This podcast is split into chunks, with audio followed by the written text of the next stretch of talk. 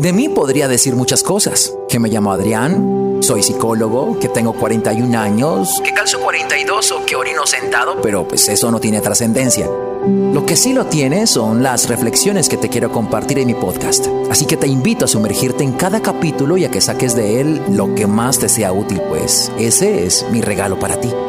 ¿Estás listo? Empecemos.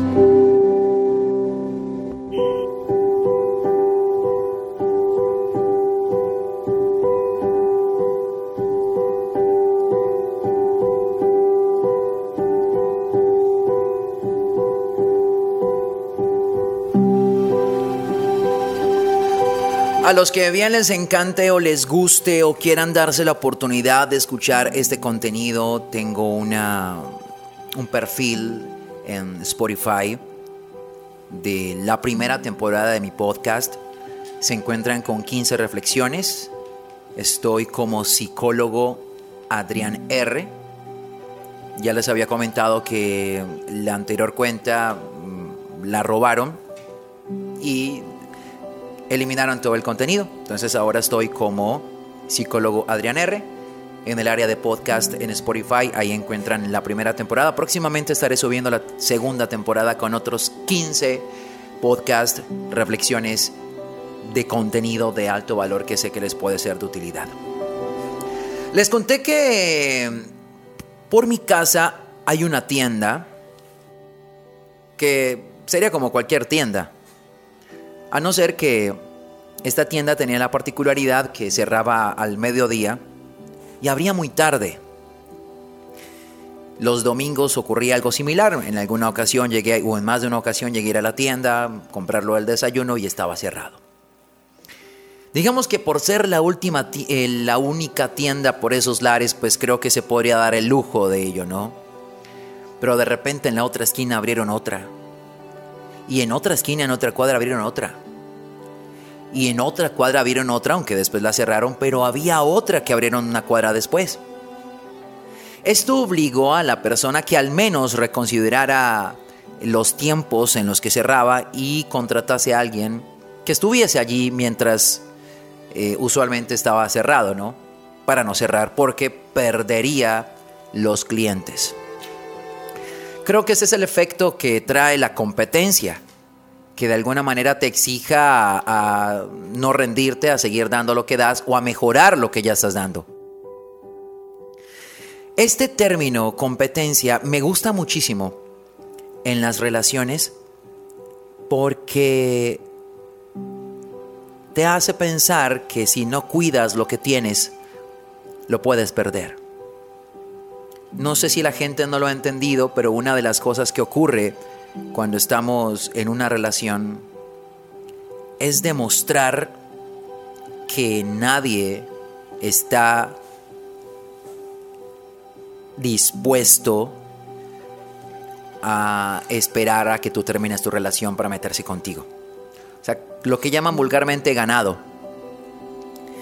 Y eso es como tu trabajo. Estoy seguro que la gente estará, o varias personas estarían dispuestas a ocupar el cargo que tú estás ocupando si llegases a salir de trabajar. ¿Verdad?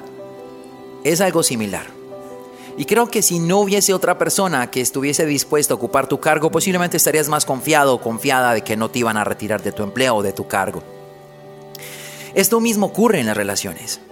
Resulta que cuando entramos a las relaciones, este dejo de mm, solo tengo ojos para ti, yo no hablo con nadie, ya no me interesa nadie, tiene esta sensación de transmitirle a tu pareja tanta seguridad que te da por sentado, te da por sentada, y una persona que te da por sentado sentada se relaja, se confía, porque se siente seguro o segura de ti. Pero cuando tú le transmites esta idea de que, hey, si tú no me cuidas, hay otras personas que estarían dispuestos a ocupar tu lugar, esto hace que tu pareja se siga exigiendo, porque sabe que si se da lujo de relajarse te puede perder, y si te pierde, pues hay otras personas que están dispuestos a ocupar su lugar. Ahora bien, como se lo he dicho a algunos pacientes, el oro brilla para todos no solamente para una persona. Las personas les gusta lucir el oro, No se van a poner una pulsera para que nadie se las vea o unos aretes para que nadie se las vea, ¿verdad? Así que si tú tienes una pareja que tú elegiste es porque tú crees que es valiosa. Asumamos que es oro. Y este oro necesita ser admirado por otras personas para que reafirme la lección de que tú elegiste bien. Algo así como que cuando te dicen, oye, qué linda pareja tienes, qué educada o qué atractiva o qué atractiva es tu pareja, cómo huele de rico, en fin esto te reafirma a ti sobre la elección que hiciste sobre tu pareja. Pero cuando demuestran o subcomunican que no hay otra persona que lo mire, te sientes cuestionado sobre si realmente hiciste una buena elección. Porque asumes que lo que es bueno, pues va a ser bueno para todos, ¿verdad? El efecto arrastre hace que si alguien o varias personas de tu entorno les gusta algo, tú tienes esa tendencia a pensar que si lo tienen varias personas es porque es bueno, entonces compremos uno de esos. Si tú tienes una mujer que tú consideraste fue la mejor elección que pudiste hacer, pues lo mínimo que podrías pretender o esperar es que varias personas también lo noten. Así como tú de hombre. Pero si tú de hombre, por ejemplo, tienes una relación y al final no hay quien te voltee a mirar o las personas que te voltean a mirar, tú las escondes porque no crees que te sirva en tu relación, pues déjame decirte que sí.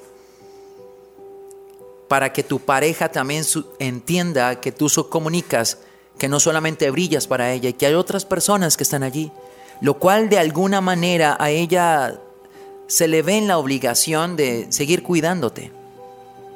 Las personas que no tienen opciones solo pueden escoger una. Si tú le demuestras a tu pareja que tú elegiste a tu pareja porque no tienes otras opciones, tu pareja en alguna medida se va a relajar. Pero si tú le subcomunicas a tu pareja, mira, yo tengo opciones. Yo soy una persona atractiva, soy una persona que tiene alternativas, pero yo te elegí a ti. Así que, pórtate a la altura, y sé congruente con esta decisión porque todos los días decido estar contigo y si en algún momento no, pues mira, me puedes perder y por opciones no me preocupo porque mira las opciones que tengo.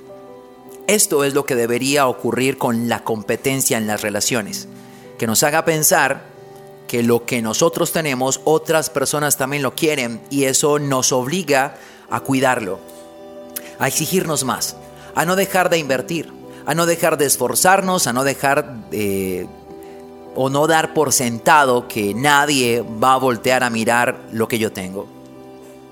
A nadie le gustaría o no le gustaría es el término. El término adecuado sería, creo que no se siente o se sentiría muy bien que tú te pongas un reloj y que la gente diga, oh, qué lindo reloj tienes. Porque eso reafirma tu buen gusto. ¿Verdad? Igual te pones una camisa y te dicen, ¡ay, qué bonita camisa! ¡Qué bien te queda! Entonces, como tú no hiciste la camisa, pero tú la elegiste, eso te subcomunica de qué buen gusto tengo yo para vestir. Lo mismo pasa en las relaciones. Cuando tú escoges a tu pareja, tú la eliges y la gente la admira. ¡Qué buena mujer!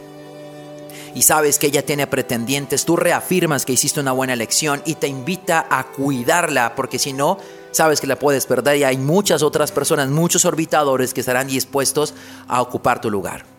Pero lo mismo pasa con el hombre, que en algún momento, por miedo a que ella se enoje, ocultamos las opciones que tenemos y no. Nuestras parejas deben saber y entender que tenemos opciones, que hay otras mujeres que gustan de nosotros, que hay otros hombres que gustan de nuestras parejas pero que ella decidió estar con nosotros. Y yo debo exigirme y seguir invirtiendo y seguir dando lo mejor de mí para que ella reafirme esa decisión y diga, valió la pena haber decidido quedarme con esta persona. Tengo otras opciones, pero yo decido estar con él. Igual el hombre. Que ella sepa, que ella sienta que es una fortuna estar con uno por la clase de persona que es uno. Y que uno tiene opciones, pero que yo elegí estar con ella. No me crean, pero al menos dense la oportunidad de pensarlo.